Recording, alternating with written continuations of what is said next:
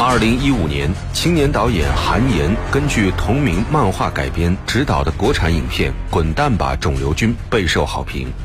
主演白百合也凭借影片获得中国电影华表奖优秀女演员奖。二零一八年六月二十九日，同样是由漫画改编，韩延执导的国产影片《动物世界》上映。这部影片的完成度比《滚蛋吧，肿瘤君》更高，无论是视觉效果还是剧情都非常优秀。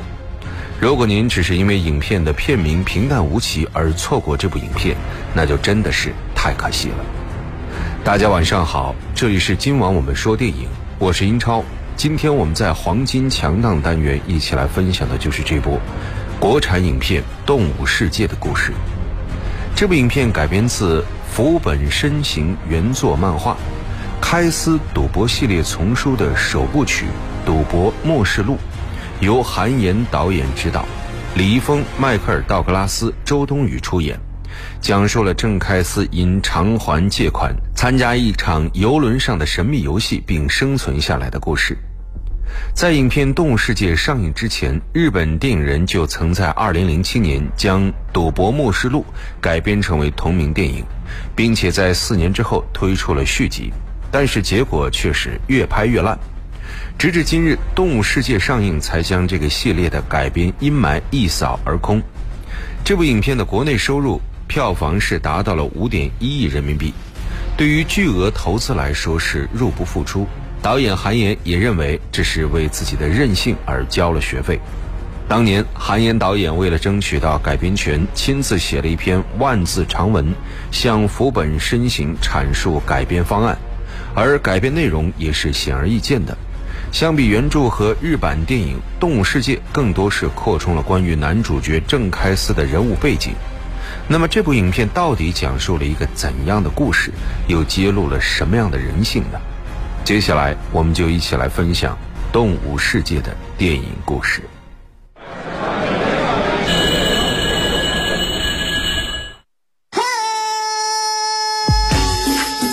流行时尚，电影院线说了算。话题谈资，电影票房说了算；热门佳作，潮流新宠，影展巨制，再铸辉煌，黄金强大。郑开思八岁生日那天，伴随着一阵诡异的口哨声，一群人破门而入。爸爸从那晚之后就失踪了。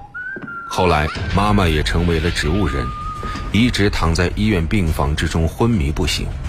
沉重的医疗费用压得郑开思喘不过气来，但好在有刘青的爱慕，有从小玩到大的好友陪伴，日子不温不火，一天天的过去了。如今的他在一家游戏厅中扮演小丑，用取悦别人来打工养活自己。这一天，他的发小大虾米李军儿。突然到游戏厅来找他了，这么想我呀？看见我激动的犯病啦？你来干嘛呀？有事说事儿，没空听你扯淡。哥尼古拉小镇，知道这小区吗？核心地带，花园洋房，一梯两户，南北通透。你是不是卖房子卖傻了？你哪只眼睛看得出来我是能买得起房的人？我这儿有套房，一千两百多万，这房主着急用钱，半价出手。这事儿我偷偷给截胡了，没往上面报。可人家要全款，我们家那房呢，抵了两百多万，还差个三百多。你们家那房写的谁的名儿？想都别想，没戏。我爸走了这么多年，就留下这么套房子，我才给卖了。哎，不是卖，不是卖啊。抵押，抵押，在我这儿都一个意思。回头我妈要是醒过来，知道我打这房子的主意，非得抽我不可。你妈都躺了那么多年了，还醒得过来吗？哎，他们会说这话？一刀手赚六百万，这么好的买卖，我为什么找你啊？我是体谅你呀，兄弟。照顾一个植物人这么多年，住院费、医药费、护工费，妈的事情你就别操心了。医药费国家给报一多半，护理的事情刘星帮我照应着。那你也替人刘星考虑考虑啊！你连娶人过门的钱都没有。哎，我再说一次啊，我跟他没搞对象，那你们俩什么关系啊？好友，同窗，老邻居。那你放人照片干嘛？你不就觉得自己穷皮哥，怕连累人刘青吗？你先把自个儿活明白了，再来我这儿当人生导师。郑开思拒绝了李军后，来到医院探望依旧昏迷的妈妈，却发现，因为自己一直没有结算医药费用，妈妈已经被推到医院走廊里，而一直暗恋他并且帮着他照顾母亲的刘青，这时也正在被一个变态病人欺负。看着两个心爱的女人因为自己的无能而受苦，郑开思接受了李军卖房投资改变自己命运的建议，将房子抵押了出去。谁知这之后，李军突然消失了。正当郑开思着急上火的时候，突然接到了一个陌生电话。随着电话的指引，郑开思被一个黑衣人带到了一间宽敞的办公室里。在这儿，郑开思见到了神秘人物安德森。安德森告诉他，李军已经将郑开思的房子抵押给他，向他借了六百万元，但是很快就被李军在赌场挥霍一空。作为担保人的郑开思也因此欠下了六百多万的巨额债务。随后，安德森告诉他，现在有一个能够让郑开思欠债清零的机会，那就是坐上命运号游轮，与众多和他一样背负债务的人在船上进行一场游戏。获胜之后，他就还清了债务，甚至还可以赚一大笔钱下船。郑开司没有任何的选择，只得同意。出发前，郑开司去医院向刘青告别。我要出趟差，这是我妈的病历本、银行卡，还有你……拿护照干什么呀？我不是说了我要出差吗？你少骗我！就你们那破游戏厅，有什么业务需要出国出差啊？你又惹什么麻烦了？你要跑路啊？说到这儿，刘青赶紧拉上了隔断的玻璃。那天李军来，我看着他了。那黑衣服是干嘛的呀？黑社会啊！你笑什么笑啊？郑开思说着，将一个编织手链放在刘青的手心里。给你的，你别嫌便宜。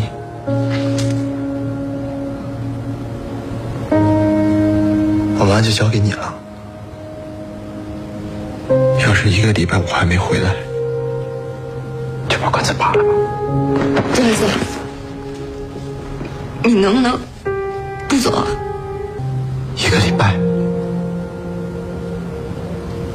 回得来，我这辈子不离开你半步；我要是回不来呢，你也别磨叽，赶紧翻篇。我这是翻不了篇。你要是铁了心要走，那我也铁了心，就在这等着你，一直等到死。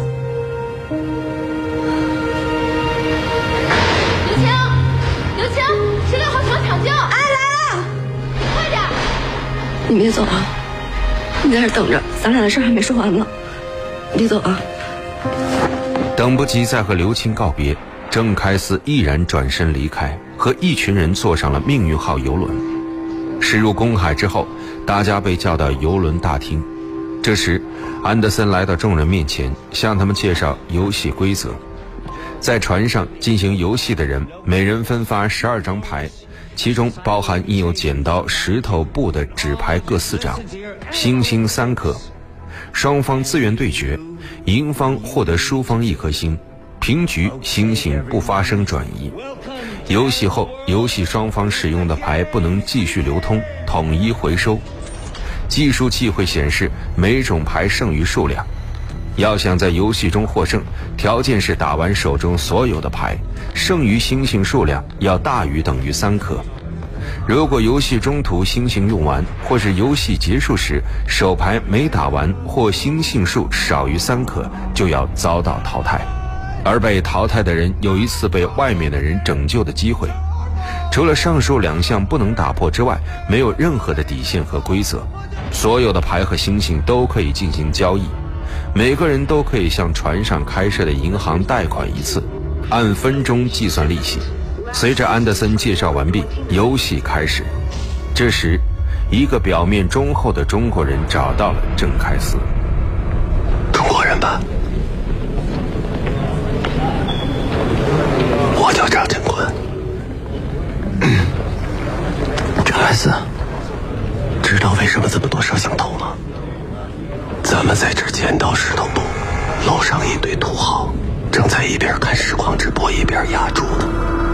想想，他们把咱们这些人天南海北的弄到这儿来，光机票就老鼻子香了。咱们盈利靠的是他们。我不是第一次上船，而且我告诉你，这儿有很多人都不是新手，每个人来这儿都有自己的目的。我的目的就是来把贷款清零，然后平安下船。这里水太深了，赶紧抽身才是王道。谁不想抽身？我把卡给你，我就可以抽身。你愿意吗？两个人出一样的牌算平手，记得吗？其实按这个规则，只要找到一个合适的搭档，就有百分百的把握下船。可惜，大部分人都是贪心的，这就是人性。把牌排成跟我一样的顺序，剪刀石头布，分成四组。你要想好了，就到廖华台等我，按照这个顺序出牌，十二次平局，三分钟搞定。看着一脸坦诚的张景坤，郑开思和他一起来到了牌桌前。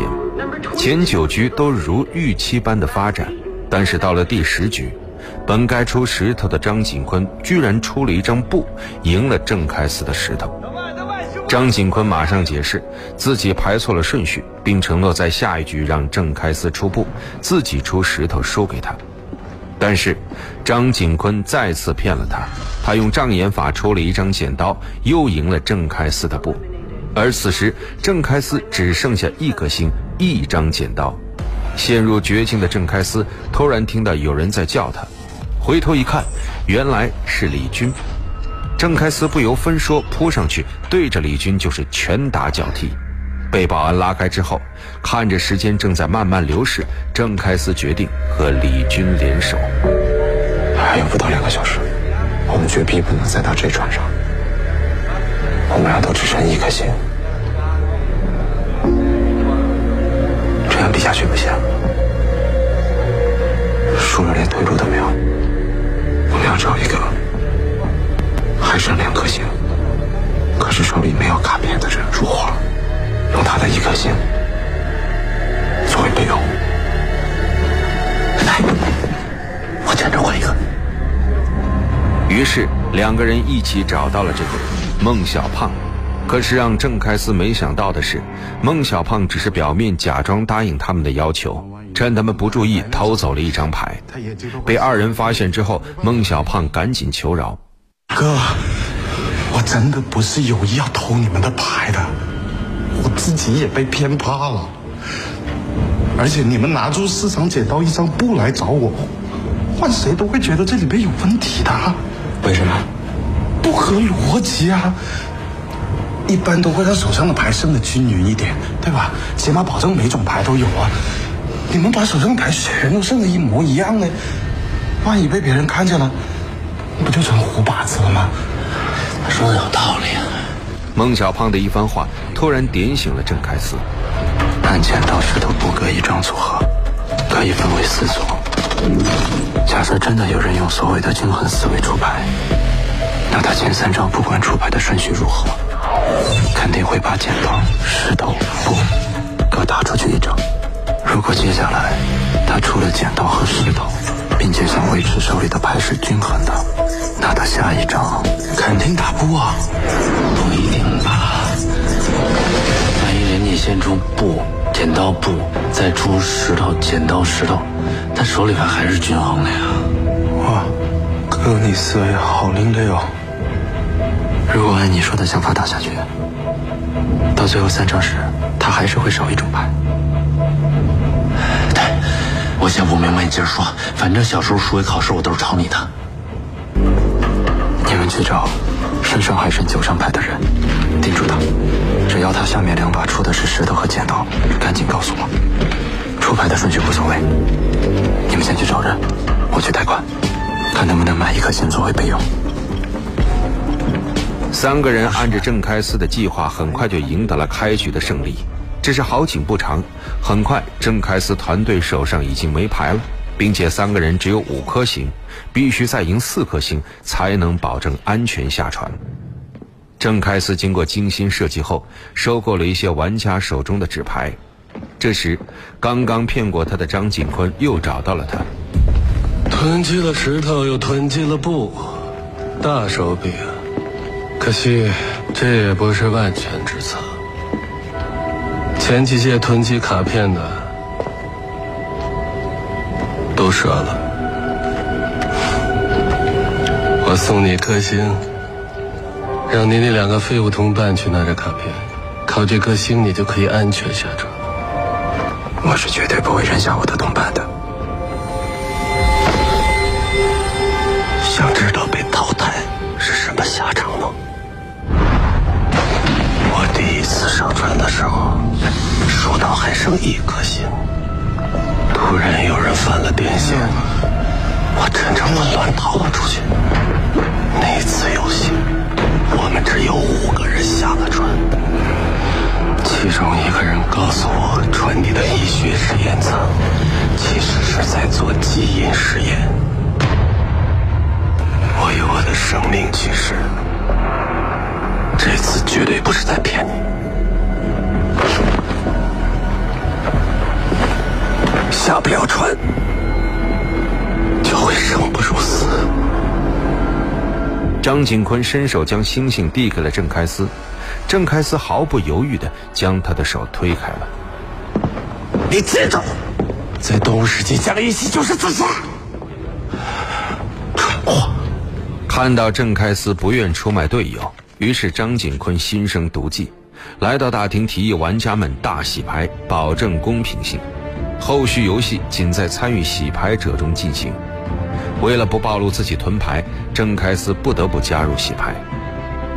张景坤在洗牌过程之中再出老千，被郑开司揭发之后，大家决定不和手中还有一张牌的张景坤对决，打不掉这张牌就得被淘汰。张景坤只得向郑开司求饶，并且献出了自己的五颗星，捡回了一条命。此时，郑开司手中牌的总数是单数，也就是说，郑开司、李军、罗小胖三个人有一个人会被淘汰。郑开司决定牺牲自己，将十颗星都给了同伴，自己进入到为淘汰者专门准备的小黑屋里。游戏结束的时间来到了。一心等着两个人来解救自己的郑开司突然发现，道德底线本来就很低的两个人决定拍卖手中多余的星星，放弃救他。而此时，郑开司旁边一位怀揣五十万美金的刀疤脸被队友点名解救。正在刀疤脸得意洋洋要走出黑屋时，郑开司突然出手将刀疤脸一顿胖揍，直到保安过来分开了他们。看着郑开司被朋友欺骗。一位同样被人蒙骗进小黑屋的大爷关心的凑了过来：“孩子，没事吧？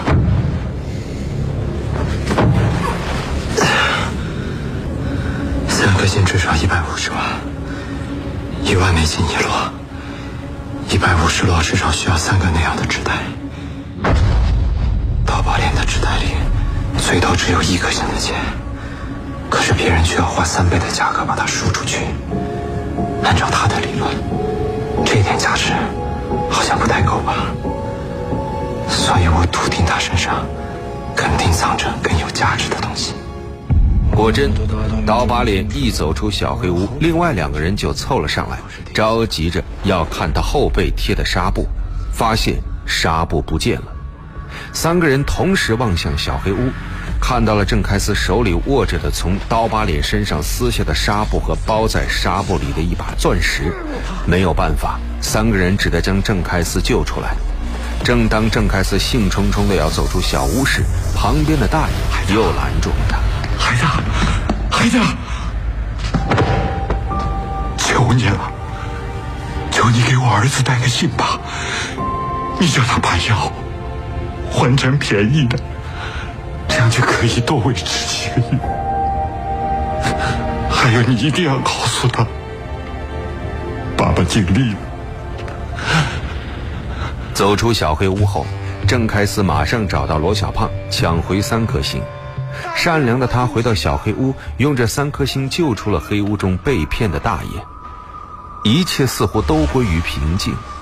郑开司已经幻想自己将与刘青过上幸福的生活，但是那段曾经带走郑开司父亲的口哨再度响起，郑开司被突然出现的神秘人带走了。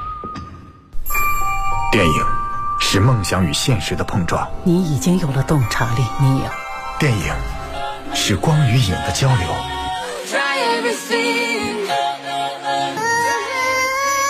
记忆中的过往。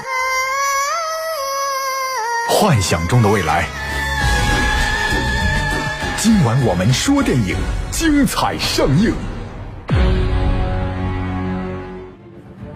好的，欢迎回来，我是英超，这里依然是今晚我们说电影。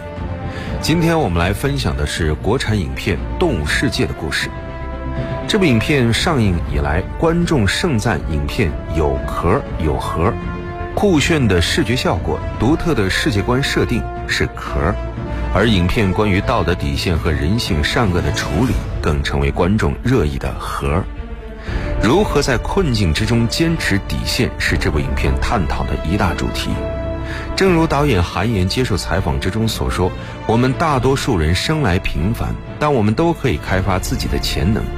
这个过程，我们会遇到无数的选择和利益的诱惑。”但是你最终的选择决定了你成为什么样的人。《动物世界》改编自被无数人奉为神作的日本漫画《赌博默示录》，原著是三部曲，后两部是《赌博破戒录》和《赌博堕天录》。而在第一部中埋下的几个伏笔，也会在第二部中得到解决，包括可能活着的开司父亲身份的解密，开司最后救下的那个中年人将在二之中起到关键作用。第一部之中的大反派也会继续出现在续集当中，不出意外的话，《动物世界》也应该拍成三部曲。如果导演韩延能够保持一贯的水准，相信第二部会更上一层楼。而李易峰的努力也没有白费，一直被诟病的演烂片的演员也终于翻身，得到大家的认可，也有了自己的代表之作。让我们拭目以待吧。节目最后，我们一起来分享的是李宇春演唱的影片《动物世界》的同名主题曲。我是英超，这里是今晚我们说电影，代表制作人小强，录音师乐乐，感谢各位收听，下期节目再会，稍后是广播剧场。欺骗、背叛，同时将真假善恶难辨。谎话，谗言，同时是被我逐个去揭穿。天堂地狱，一念之间，千万别失去清醒。一夫当关，我随时保持冷静。该打的仗，老子一定打该跑的。